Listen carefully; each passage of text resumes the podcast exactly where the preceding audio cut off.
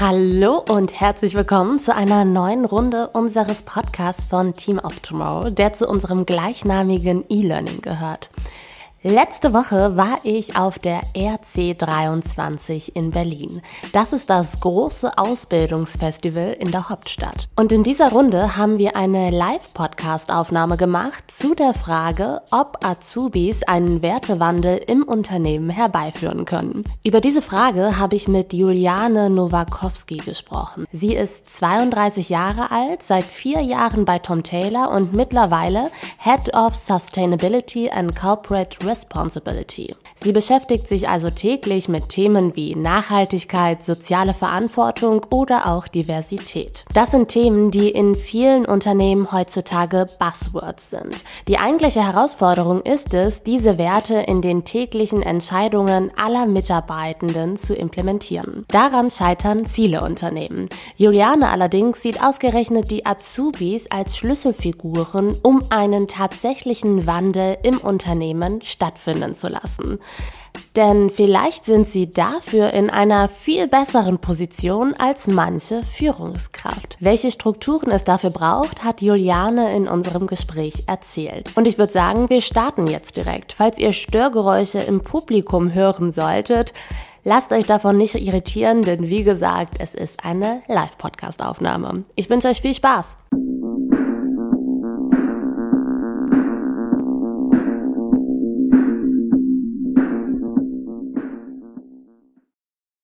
Freue mich, heute hier zu sein. Mein Name ist Ronja Ebeling. Ich bin ursprünglich Journalistin und ich bin die Gründerin von Team of Tomorrow. Das ist eine Unternehmensberatung, die sich mit dem Thema Generation Z beschäftigt und wir haben eine E-Learning-Plattform gegründet, zu der eben auch Audiomodule und Podcasts gehören.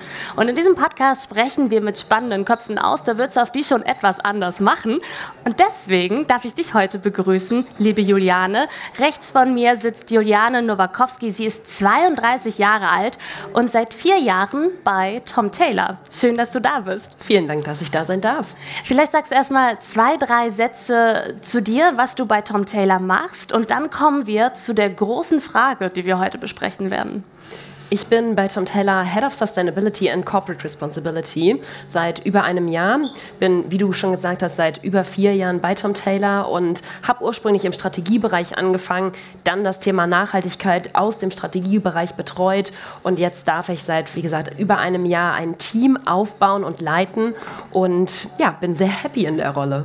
Und wie jedes Unternehmen steht eben auch Tom Taylor vor der großen Herausforderung, okay, wie bringen wir denn die Werte, die wir uns so auf die Fahne geschrieben haben, Nachhaltigkeit, äh, soziale Verantwortung, wie können wir das denn wirklich schaffen, dass es in unserem tagtäglichen Handeln übersetzt wird und sich darin wiederfindet, dass jeder Mitarbeitende diese Werte im Kopf hat und dass sich diese Werte auch in den einzelnen Entscheidungen widerspiegelt. Heute wollen wir über die Frage sprechen, inwiefern Azubis denn auch einen Unternehmenswertewandel herbeiführen können, inwiefern sie vielleicht etwas schaffen, an dem Führungskräfte bislang gescheitert sind steile These. Es ist ja so. Früher war es lange immer so, dass Führungskräfte gewisse Werte vorgelebt haben und im Idealfall zieht die Mannschaft dann nach. Aber beim Thema Nachhaltigkeit muss das wirklich in der DNA der Mitarbeitenden stecken, damit sich eben etwas verändert. Was habt ihr deswegen mit euren Azubis gemacht? Wir haben tatsächlich unsere Azubis und deren Ausbildungsplan strikt ähm, so aufgebaut, dass wir gesagt haben, die Nachhaltigkeitsabteilung, also das Sustainability and Corporate Responsibility Team, ist fester Bestandteil der Ausbildung. Sie müssen als Pflichtbereich diese Abteilung durchlaufen. Und was ändert sich dadurch, platt gefragt? Ich muss tatsächlich sagen, es ist noch ganz neu, dass wir das gemacht haben. Wir haben jetzt einen Azubi durchlaufen lassen durch die Abteilung und der hat jetzt seinen Praxiseinsatz bei uns beendet und es war super cool, denn er ist mit einem anderen Bild in die Abteilung gekommen, als dass er rausgegangen ist. Also das Vorurteil in Anführungsstrichen, was er vorher hatte zu unserer Abteilung war, ja okay, die kümmern sich halt darum, dass so ein bisschen Biobaumwolle eingesetzt wird in den Produkten Bei unserer Nachhaltigkeitsstrategie geht es aber um viel mehr als nur das Produkt. Und das hat er jetzt am Ende seiner Ausbildungsphase einfach verstanden. Und der geht wirklich mit offenen Augen durch das Unternehmen. Das ist ja das Schöne an Ausbildungen, dass die Leute einfach verschiedene Bereiche durchlaufen, dass die Leute auch ganz anders Sachen nochmal hinterfragen und ich hatte Gott sei Dank das Glück, dass es auch ein Azubi war, der äh, Themen angesprochen hat, die vielleicht im ersten Moment ein bisschen kritisch sind und wo andere sich vielleicht auch auf den Schlips getreten fühlen würden an einigen Stellen, weil er halt auch Sachen hinterfragt hat. Hey, warum habt ihr das noch nicht gemacht? Warum seid ihr da noch nicht an dem und dem Punkt angelangt? Und das war wirklich sehr erfrischend, muss ich sagen. Ich kann mich aber auch noch sehr gut an mein duales Studium und ob du jetzt eine Ausbildung machst oder ein duales Studium zurückerinnern, wo ich selbst in der Rolle war, und es ist noch nicht ganz allzu lange her, dass man einfach ja hier und da schon ein bisschen Respekt davor hat, auch vor Leuten, solche Themen zu äußern, die schon lange im Unternehmen sind und die vielleicht auch ein ganz anderes Hierarchielevel haben als, als Azubi oder dann auch als ähm, ja, einsatzender Werkstudent. Hm. Äh, da kommen wir zu dem Punkt, dass die junge Generation heute die Sachen eben anders hinterfragt, noch ein Stück weit kritischer ist. Und das knallt dann ja manchmal mit dem Mindset der manchmal älteren Generation in diesen Abteilungen zusammen. Und da herrscht natürlich ganz gewaltiges Konfliktpotenzial. Bei Team of Tomorrow sprechen wir deswegen in der Regel von dem Hippo. Weiß jemand im Raum, was das Hippo-Syndrom ist? Niemand. Es geht nicht um Nilpferde. es geht um die Frage, nach welchem Prozess oder beziehungsweise nach welchem Schema Entscheidungen im Unternehmen getroffen werden. Und Hippo steht dafür, dass die Entscheidungen nach der Highest Paid Person's Opinion getroffen werden. Das heißt, die Person, die am meisten verdient, gibt eben auch vor, welche Entscheidungen im Unternehmen getroffen werden und wo der Wagen langfahren soll. Jetzt kommt die junge Generation und stellt dieses Hippo-Syndrom so ein bisschen auf die Probe. Welche Erfahrungswerte hast du da? Inwiefern knallt es auch mal, beziehungsweise wie verhindert ihr, dass es in den Abteilungen knallt, wenn so ein Azubi auf so ein Hippo trifft? Also grundsätzlich sollte man natürlich immer offen sein für Anregungen. Also egal welche Hierarchiestufe. Ehrlicherweise mir ist es total egal, ob das ein Azubi ähm, einbringt oder ob es mein Chef ist, der Ideen einbringt. Weil letztendlich können wir, jeder einzelne von uns, unsere Augen und Ohren ja nicht überall haben. Deswegen brauchen wir ja immer wieder Input und immer wieder auch gerade kritische Fragen, um uns zu verbessern. Denn letztendlich hat ja niemand die Weisheit mit einem Löffel gefressen. Und genau so sollte man auch einen Azubi sehen. Denn die sind heute halt einfach noch viel kritischer, was bestimmte Themen anbelangt. Und ich muss tatsächlich sagen, mein Azubi, den ich jetzt in der Abteilung hatte, der hat nach einer Woche Fragen gefragt, wo ich mir bei vielen anderen im Unternehmen gewünscht hätte, dass die schon mit diesen Fragen auf mich zukommen. Denn was denn zum Beispiel? Ja, beispielsweise hat er gesagt, hey, ähm, wieso verschickt ihr denn noch oder wir bei Tom Taylor in unseren Online-Bestellungen die Artikel in Polybags. Könnte doch so einfach sein, packt es doch einfach aus.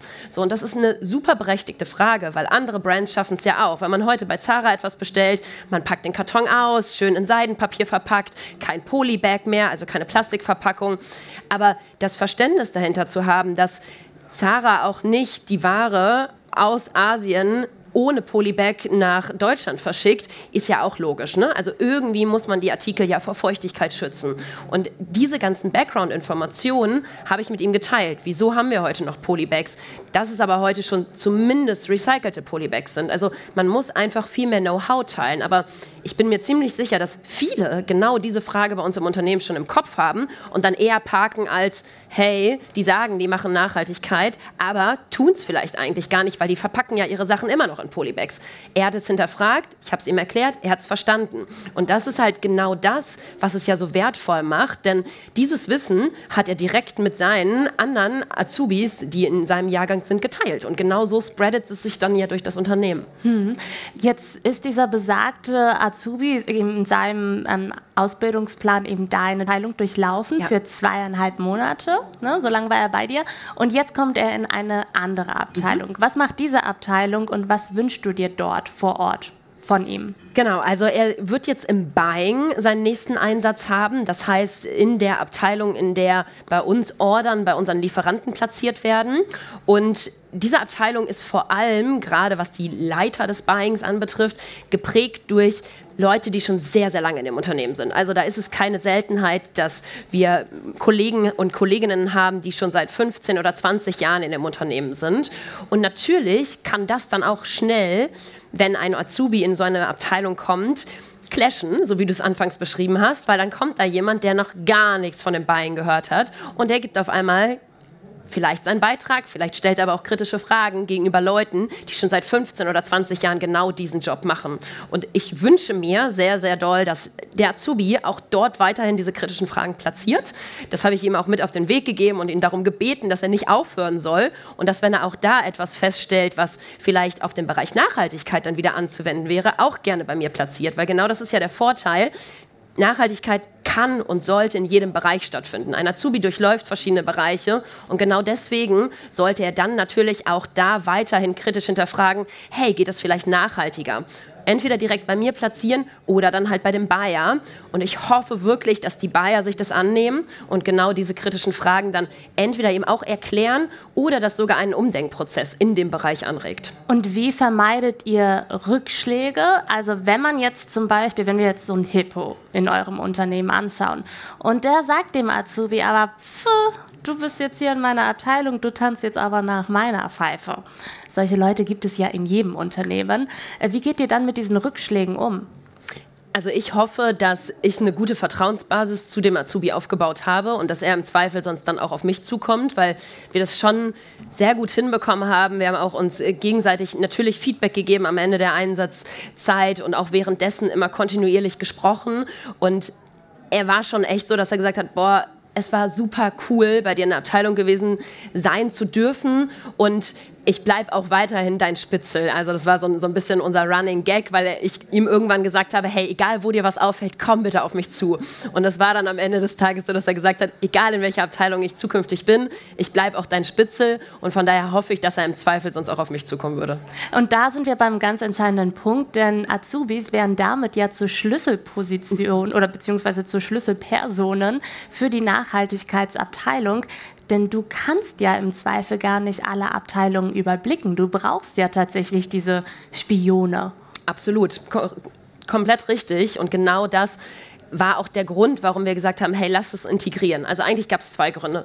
Auf der einen Seite wollte ich natürlich, dass dieses Mindset, was du anfangs angesprochen hast, direkt am Anfang des ja, des Ausbildungsrahmens und aber auch des, wir starten bei Tom Taylor, ankommt und dass die Leute wirklich einmal verstehen, okay, es ist so wichtig für uns als Unternehmen, dieses Thema, ähm, so dass wir es einfach integrieren mussten in das Programm. Und auf der anderen Seite ist es aber genau das, was du sagst. Die durchlaufen so viele verschiedene Bereiche und ich kann gar nicht jeden einzelnen operativen Prozess kennen und ich weiß nicht, ob die, die Treasury-Abteilung beispielsweise immer noch. Was ist Bank, das für eine Abteilung? Ähm, ja, die Bankgeschäfte im Prinzip regeln. Und ob die ihre Bankauszüge immer noch in Papierform kriegen oder nicht, das kann ich gar nicht wissen. Und Gott sei Dank war die Abteilung jetzt ein schönes Beispiel, dass sie selbst darauf gekommen sind, das Thema umzustellen und zu sagen, hey, lass das doch mal digital anfragen bei den Banken. Aber genau solche Kleinigkeiten machen dann ja das große Ganze. Und genau sowas würde ich mir von einem Azubi auch wünschen, dass sie mit solchen Ideen in der Abteilung dann auch auf die Leute zugehen und sagen, hey, guck mal, ich habe realisiert, das ist ja immer noch alles aus Papier, können wir das nicht umstellen auf digital? Und dafür sind Azubis natürlich absolut geeignet, sowas ins Rollen zu bringen, ein Umdenken anzustoßen und letztendlich dann auch ja, mitzugestalten. Wenn man sie empowert. Korrekt. Warum glaubst du, scheitern Führungskräfte daran, diesen Unternehmenswertewandel selber anzustoßen. Und dass es eben nicht mehr ist, so wie vor noch einigen Jahren, dass äh, Unternehmenswerte durch die Führungskräfte in erster Linie geprägt werden, die leben es vor und der Rest der Mannschaft zieht nach, sondern dass es da jetzt eben diesen Switch geben muss. Ja, ich sag mal so, meine Hände sind ja im Prinzip komplett gebunden, wenn es außerhalb der, der Grenzen quasi meiner Abteilung geht. Klar kann ich irgendwie als Vorbild bestimmte Sachen vorleben, aber dass ich wirklich im täglichen Leben Leute erreiche, ist ja total limitiert.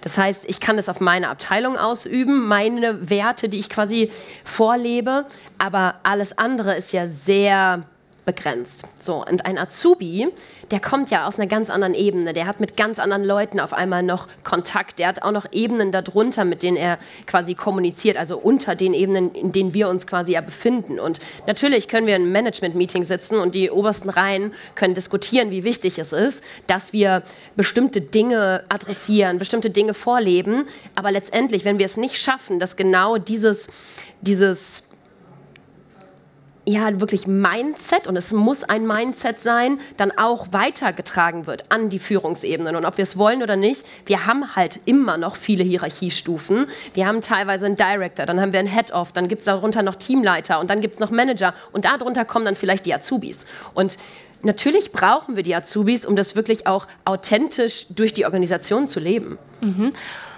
und um eben diese Kleinigkeiten oder vermeintlichen Kleinigkeiten zu identifizieren. Du hast eben von den Bankauszügen mhm. gesprochen, das kriegen die Führungskräfte im Zweifel ja auch gar nicht mit, Korrekt. dass die noch äh, ausgedruckt werden.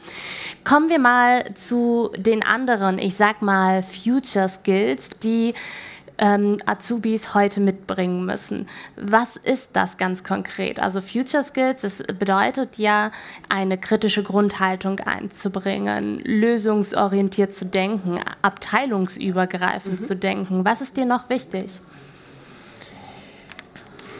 Also die drei Punkte, die du angesprochen hast, sind schon eigentlich sehr, sehr wesentlich. Aber natürlich sollte auch ein, ein gewisses Entrepreneurial Mindset vorhanden sein. Also wirklich das was sie täglich tun, so zu gestalten, wie als wäre es eigentlich ihr eigenes Unternehmen. Und das ist so ein, so ein Punkt, wo ich sage, wenn wir sie gestalten lassen, und wirklich das auch aus der Hand geben, dann kann das, glaube ich, enorm viel bewegen. Hm. Laut der aktuellen Gallup-Studie ist es ja so, dass 70 Prozent der Beschäftigten in Deutschland genau das eben nicht mehr machen, sondern dass sie im Prinzip nur noch Dienst nach Vorschrift machen und ähm, ihre Mitarbeitenden eben nicht empowern, dieses Entrepreneurship wirklich zu leben. Wie steuert ihr da intern gegen? Also wie fördert ihr genau diese Eigenschaften?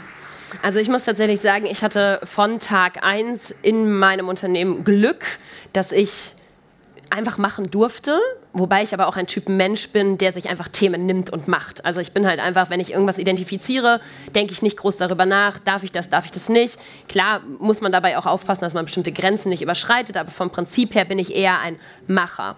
Und genau das Gleiche erwarte ich halt auch von meinem Team. Wenn sie etwas realisieren, was man ändern sollte, Schrägstrich müsste, hey, dann mach es bitte einfach. Wenn du dir unsicher bist, klar, ich unterstütze dich gerne, ich stehe dir mit Rat und Tat beiseite, aber grundsätzlich will ich, dass die Leute ins Doing kommen, weil wir können lange über Sachen reden, wenn wir es nicht anpacken, dann haben wir nichts gewonnen. Und das ist halt ein Thema, das ist, glaube ich, extrem schwer, bestimmte Sachen einfach aus der Hand zu geben, mhm. aber gleichzeitig ist es ja auch, dadurch wächst man. Also wenn man selbst äh, Sachen auf einmal machen darf, weil man empowered wird und dann realisiert, dass man es selbst schafft, dann ist das so ein Erfolg. Und wenn man den dann auch noch anerkannt bekommt, und das muss man dann natürlich auch tun, dann muss man die Erfolge auch feiern oder eben aus den Fehlern lernen, aber dann, dann wächst man dadurch. Und mhm. Wir versuchen das seit unsere neue Geschäftsführung an Bord ist, das ist jetzt aber auch schon fast vier Jahre her, wirklich eine Fehlerkultur auch zu etablieren, wo wir sagen, hey, mach einen Fehler, aber mach ihn im besten Fall nur einmal und lern im Zweifel daraus. Aber bitte mache Dinge nicht, weil du Angst hast, einen Fehler zu machen. Und genau das sollten wir unseren Azubis ja auch von Tag 1 mitgeben, dass sie wirklich machen sollen, dass es von ihnen erwartet wird und dass, wenn aber etwas schief gehen sollte, wir trotzdem hinter ihnen stehen und dadurch nicht eine Welt zusammenbricht. Mhm. Und wie fördert ihr das abteilungsübergreifende Denken? Der Azubis oder der Azubis für alle? Und im Idealfall natürlich für alle. Also ich sag mal so, wir versuchen natürlich schon Plattformen zu etablieren, wo wir einfach genau diese Austauschformen haben. Also sei es auf Management-Ebene oder dann auch die Ebenen darunter, dass wir wirklich definierte Plattform haben, wo wir sagen, okay, der ist, die Plattform ist zum Austausch oder wir haben auch Townhalls bei uns im Unternehmen, um einfach Wissen auszutauschen, wo auch jede Abteilung im Prinzip die Möglichkeit hat, dieses Wissen mit dem Unternehmen zu teilen, mit der gesamten Organisation. Das ist dann wirklich für alle zugänglich und gleichzeitig ist es natürlich aber auch so, dass wir das einfach versuchen vorzuleben. Und sind wir heute schon bei dem Optimum angekommen? Nein, auf gar keinen Fall. Also wir haben immer noch unglaublich viel Potenzial, was Kommunikation anbelangt, was den Austausch untereinander anbelangt. Aber dennoch sind wir inzwischen echt ein cooles Team, wo ich sagen muss, ey, ganz ehrlich, vor ein paar Jahren sah das definitiv noch anders aus und mit dem Team und mit dem richtigen Mindset, was wir dann teilen, müssen wir jetzt uns selbst immer wieder dazu motivieren, dann auch wirklich ko zu kommunizieren und auch natürlich nicht nur Sachen, die vielleicht toll sind, zu kommunizieren, sondern auch kritische Themen. Auch Fehler, das gehört zur Fehlerkultur. Korrekt und auch mhm. konstruktives, kritisches Feedback zu geben. Und auch da, ne, jeder von uns kann noch was dazulernen, weil kritisches Feedback sowohl geben als auch bekommen ist natürlich oft immer ungemütlich. Aber nur so können wir wachsen. Und da haben wir echt in den letzten Jahren mega guten Entwicklung schon hingelegt und ich hoffe, dass es auch so weitergeht. Ja, vielleicht noch eine ganz lustige Anekdote zum, äh, zum Thema abteilungsübergreifendem Denken. Ich habe ja für mein Buch Work Reloaded, das im April erschienen ist, neun unterschiedliche Führungskräfte deutscher Unternehmen interviewt, unter anderem Waldemar Zeiler. Das ist der Gründer von Einhorn, der, die produzieren Kondome und Periodenprodukte in Berlin. Und er war vorher, vor seiner Gründung, aber für ein Headhunter-Unternehmen in der Schweiz tätig. Und er hat in diesem Unternehmen äh, während seiner Mittagspausen beobachtet, dass die Leute verschiedener Branchen in ganz spezifische Restaurants gehen. Also man konnte wirklich sagen, okay, die Leute, die eher, ich spreche jetzt mal in die Tüte, zur Autoindustrie gehören, gehen gerne da in, in das äh, Restaurant X und andere gehen gerne in Restaurant Y. Und ihm ist das dann aufgefallen und hat gedacht, okay, wenn wir für diese branchenspezifischen Jobs Leute suchen, dann könnten wir diese Papiertischdecken, die es damals in diesen Restaurants gab, bedrucken und so auf den Job aufmerksam machen. Und sein Chef hat ihn angeguckt, als er diese Idee hervorgebracht hat. Das ist doch überhaupt nicht deine Aufgabe. Das ist ja Marketing und Marketing machen die Kolleginnen aus Frankreich. Das interessiert dich gar nicht oder hat dich gar nicht zu interessieren. Mach du mal deinen Job und schreib weiter auf LinkedIn und so weiter die Leute so an. Das hat ihn so frustriert, dass er dann am Ende gekündigt hat. Krass. Glaubst du, sowas gibt es bei euch im Unternehmen auch? Also diese Frustration darüber, dass sich etwas nicht ändert, beziehungsweise wie versucht ihr dann dieser Frustration ja, zuvorzukommen und solche Dinge abzuwenden, wenn wir eben sehen, dass 70 Prozent der Leute in Deutschland nur noch Dienst nach Vorschrift machen und eben nicht abteilungsübergreifend denken? Ja, ich glaube, es wäre einfach gelogen, wenn ich sagen würde, pauschal, nein, das gibt es bei uns nicht. Also so ehrlich muss man einfach sein. Mit Sicherheit gibt es solche Fälle, wo man sagt, hey, ist doch gar nicht dein Thema, kümmere dich um deinen eigenen Job. Mit Sicherheit gibt es das überall. Ne? Und oft bestimmt auch gar nicht bewusst, sondern eher unbewusst, dass Leute das einfach so schnell mal sagen. Und dennoch, glaube ich, sind wir einfach und es wird von oben tatsächlich so vorgelebt und da kommen wir dann in Anführungsstrichen leider wieder zu den Hierarchien. Manches muss auch aktiv aus meiner Sicht vorgelebt werden, dahin, dass bei uns eher es gefördert wird und dann gesagt werden würde, hey, ja, dann schlag das doch mal vor. Ne? Also, weil zumindest ein Raum, um Ideen zu platzieren, sollte man den Leuten ja geben. Und da ist es ja total egal, ob man einem Azubi diesen Raum gibt oder einem äh, Director in einem anderen Bereich wenn jemand etwas identifiziert, was uns besser machen kann oder optimieren kann, hey, dann, dann sprecht die richtigen Leute an. Und da sollte es auch gar keine Grenzen irgendwie geben, sondern es ist dann die Art und Weise, wie man es anspricht. Man sollte natürlich nicht auf den Bereich zugehen und sagen, hey, wie doof bist du denn, dass du noch nicht selbst auf die Idee gekommen bist, sondern eher, hey, ich habe da eine Idee, was hältst du davon? Und wenn es dann heißt, haben wir uns auch schon überlegt, aber fanden wir nicht cool, dann muss man das auch hinnehmen. Aber zumindest die Offenheit zu haben, dass alle Ideen irgendwo ihre Plattform haben, das würde ich behaupten, ist bei uns schon sehr gut ausgeprägt. Und da sind wir dann wieder bei dem Thema Entrepreneurship und Future Skills, die junge Mitarbeiter heutzutage mitbringen müssen. Inwiefern achtet ihr denn schon beim Auswahlprozess, sprich beim Bewerbungsprozess ähm, der jungen Menschen darauf, dass sie genau diese Eigenschaften vielleicht auch mitbringen? Also auf der Agenda, wenn wir Leute rekruten, steht natürlich drauf, ne, dass, dass genau solche Skills auch vorhanden sein sollten. Jetzt bin ich natürlich nicht im Recruiting-Prozess beteiligt, es sei denn, ich würde explizit jemanden für meine Abteilung suchen. Deswegen kann ich dazu gar nicht genau sagen, ob das dann auch wirklich so eingehalten wird. Ich habe jetzt einfach mal die Hoffnung, dass es der Fall ist, aber Details habe ich dazu leider nicht. Und wie stellt ihr fest, ob die Unternehmenswerte, die ihr habt, also das macht ihr dann ja wahrscheinlich im anschließenden Gespräch, ob die Unternehmenswerte, die ihr habt, auch wirklich zu den Werten passen, die diese Person mitbringt? Ja, also was wir machen, und da kommt es tatsächlich auch gar nicht drauf an, welches Level wir einstellen.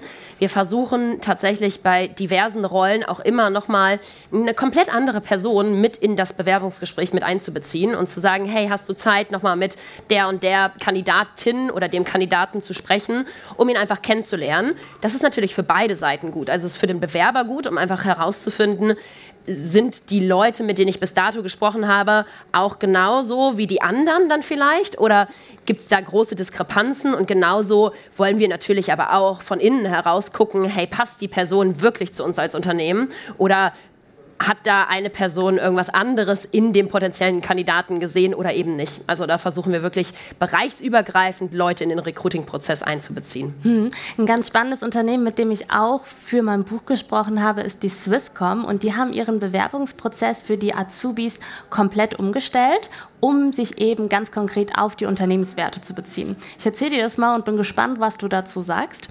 Und zwar bewirbt man sich dann nicht mehr mit Lebenslauf und Anschreiben, ganz klassisch, sondern man muss in einem Video fünf Fragen zu dem eigenen Wertesystem beantworten.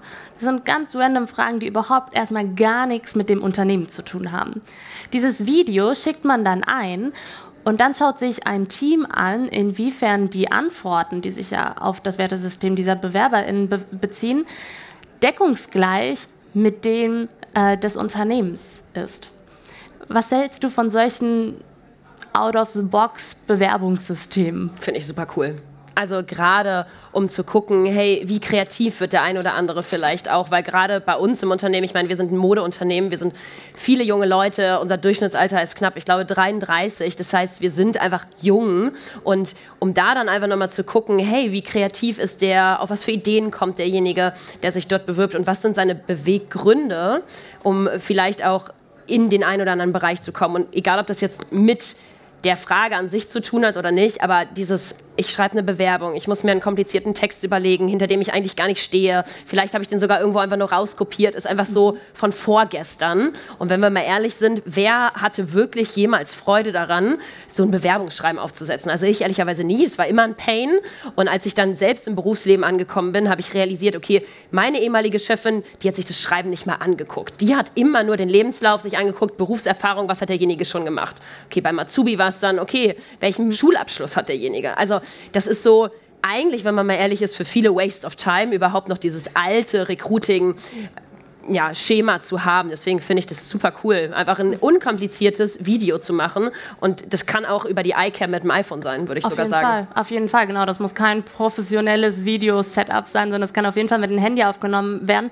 Und was ich daran eben so interessant finde, ist die Tatsache, dass es sich dann eben direkt auf die Werte bezieht. Das ja. heißt, man spricht direkt über ganz andere Dinge auch im anschließenden Bewerbungsgespräch. Man ist auf einem ganz anderen Level unterwegs und man kann eben viel schneller ausmachen, okay, funktioniert das hier jetzt zwischen uns menschlich oder eher nicht. Ja. Wozu würdest du anderen Unternehmen raten, die jetzt vielleicht gerade zuhören und überlegen, oh, das hört sich ganz gut an, vielleicht sollten wir entweder auch mal eine Nachhaltigkeits- und äh, soziale Verantwortungsabteilung aufbauen oder vielleicht sollten wir unsere, wenn wir sie schon haben, unsere Azubis da durchschicken. Äh, welche Tipps hast du für sie? Also wie startet man das am besten? Also grundsätzlich würde ich sagen, ich würde jedem empfehlen, die Abteilung, wenn sie denn dann schon vorhanden ist, in den Ausbildungsrahmenplan zu integrieren, weil ich sehe dadurch überhaupt gar keinen Nachteil. Ne? Also wir haben sowieso in diversen Abteilungen Support durch Werkstudenten, also warum nicht auch Azubis mit reinnehmen, weil Support braucht man immer. Und wie gesagt, gerade mit dem Background, dass Azubis verschiedene Bereiche durchlaufen und einfach die heutige Generation nochmal einen ganz anderen Blick auf viele Dinge hat, finde ich es super wertvoll, wenn junge Leute neue Impulse in den Abteilungen geben. Wie wir das aufgesetzt haben, ja, also ehrlicherweise, ich habe natürlich erstmal in der Ausbildungsabteilung gefragt, gibt es denn eigentlich bestimmte Lerninhalte, die wir vermitteln müssen oder sind wir komplett frei, wenn es um den Bereich geht? Dann habe ich so eine wunderbare Liste bekommen mit äh, gewissen Lerninhalten, die nach dem Schulbuch in den Bereich Nachhaltigkeit fallen. Ja, ja, okay, schön. Ach, das gibt es tatsächlich? Das gibt es. Mhm. Und ich habe einen Großteil davon rausgestrichen, weil ich so meinte, okay, also ja, das ist theoretisch nach der Theorie Teil der Nachhaltigkeitsabteilung, aber er ist danach im Buying, also den Inhalt sollte lieber das Buying vermitteln und habe dann so ein bisschen meinen eigenen Twist damit reingebracht, weil man einfach sagen muss, es sollte ja nicht nur das aus der Theorie sein, sondern genau das sollte es ja nicht sein. Es sollte ja das praktische Verständnis sein, was wir vermitteln wollen. Und deswegen habe ich dann einen Mix aus beidem gemacht. Also ich habe bestimmte Lehrinhalte aufgenommen, sowas wie CSR in der Lieferkette. Natürlich musste das dann Bestandteil sein, aber habe es immer als, als Hinblick auf, wie setzen wir das bei uns im Unternehmen um, interpretiert. Und genau so habe ich dann noch weitere Inhalte mit aufgenommen, habe natürlich dafür gesorgt, dass der Azubi nicht nur das ist ja ganz oft das Klischee leider, irgendwelche Kopierarbeiten macht, was bei uns in der Abteilung ja sowieso fatal gewesen wäre, wenn man mal ehrlich ist. Aber natürlich wollte ich vor allem auch, dass er unsere Strategie versteht, damit wenn er aus der Abteilung rausgeht, verstanden hat und im Prinzip andere auch darauf aufmerksam machen kann, nein, es ist mehr als das Produkt, wenn wir über Nachhaltigkeit sprechen. Und habe mir auch aktiv Zeit mit ihm genommen. Also natürlich ist das dann manchmal so ein, so ein schmaler Grad zwischen, oh Mann, ich bin selbst super busy, aber habe ihn dann trotzdem priorisiert, weil ich halt erkannt habe, dass es wichtig ist, gerade auch weil er zu Beginn schon so viele kritische Fragen gestellt hat, ihn auch zu nutzen, und das soll gar nicht negativ klingen, aber wirklich im Positiven zu nutzen, um dann einfach noch mehr Ideen zu kriegen und damit er das dann auch in die Organisation spreaden kann. Hm. Du hast eben gerade schon so das Thema People Power angerissen. Man braucht natürlich gewisse zeitliche Kapazitäten, um das Ganze irgendwie covern zu können, um Nachwuchskräfte insgesamt auch gut betreuen zu können. Wie groß ist deine Abteilung und wie viel Zeit geht für die Betreuung der Azubis drauf? Genau, also es sind ähm, derzeit acht Leute. Zwischenzeitlich, als er da war, waren es sogar zehn, weil noch eine Werkstudentin mehr, noch eine Praktikantin mehr. Also ich versuche halt immer auch junge Leute in der Abteilung zu haben und habe das dann aber auch so gemacht, dass ich natürlich allen anderen Teammitgliedern gesagt habe, hey, bitte blockt dir Zeit mit dem Azubi und erkläre ihm, was du eigentlich täglich machst, weil das muss ja nicht alles ich machen. Ich kann ja auch die Aufgaben, die sowieso von den anderen Teammitgliedern ähm, bearbeitet werden, auch übertragen an die jeweiligen Leute. Und so haben wir das dann auch gehandhabt. Also bestimmte Themen, die halt wirklich das Big Picture gezeigt haben, habe ich ihm dann vermittelt. Aber so dieses, hey, ich bin verantwortlich für beispielsweise den Carbon Footprint, hat dann natürlich die Person ihm erläutert, die auch das Thema bearbeitet und selbst verantwortet. Und dann hat sich das, hat er selbst, das waren seine Worte, wie so ein Puzzle am Ende des Einsatzes zusammengefügt, weil er hatte halt das Wissen aus den verschiedenen ähm, Bereichen, also aus dem einen Carbon Footprint Topic, dann Materialien, dann beispielsweise ähm, Culture of Consciousness, das ist auch ein Bereich, den wir als einen unserer Fokusbereiche in der Strategie definiert haben. Und so hat er dann zum Schluss gesagt, okay, jetzt habe ich verstanden, was ihr eigentlich alles macht und wie ihr strukturiert seid. Und das war schon auch so, wo ich gedacht habe, okay, ich habe ich hab meinen Soll erfüllt am Ende der Phase, weil er ist da rausgegangen, hat gesagt, er hat verstanden, dass es mehr als das Produkt ist. Er hat verstanden, wie die Strategie aufgebaut ist. Und er hat auch noch gesagt, er bleibt mein Spitzel. Also besser kann es für mich gar nicht laufen. Dann bin ich sehr gespannt, was dein Spitzel in Zukunft so zu dir tragen wird und wie ihr dann mit den Herausforderungen umgehen werdet. Vielen Dank, dass du da warst warst. Wir halten, glaube ich, alle zusammen fest, dass es so ist, platte Ja-Sager sind Gift für ein Unternehmen. Wir brauchen auch mal kritische Nein-Sager, die bisherige Strategien und Prozesse hinterfragen und Lösungsmöglichkeiten einbringen, wie man Dinge eben anders machen kann. Vielen Dank fürs Zuhören. Vielen Dank dir, Juliane. Jetzt findet ein Networking statt. Ihr habt also Zeit, euch miteinander auszutauschen. Falls ihr Fragen an Juliane habt, könnt ihr sie auch sehr gerne stellen. Falls jemand eine Frage an mich hat, ist, bin ich auch bereit, sie zu beantworten. Erstmal vielen, vielen Dank fürs Zuhören. Es war wundervoll.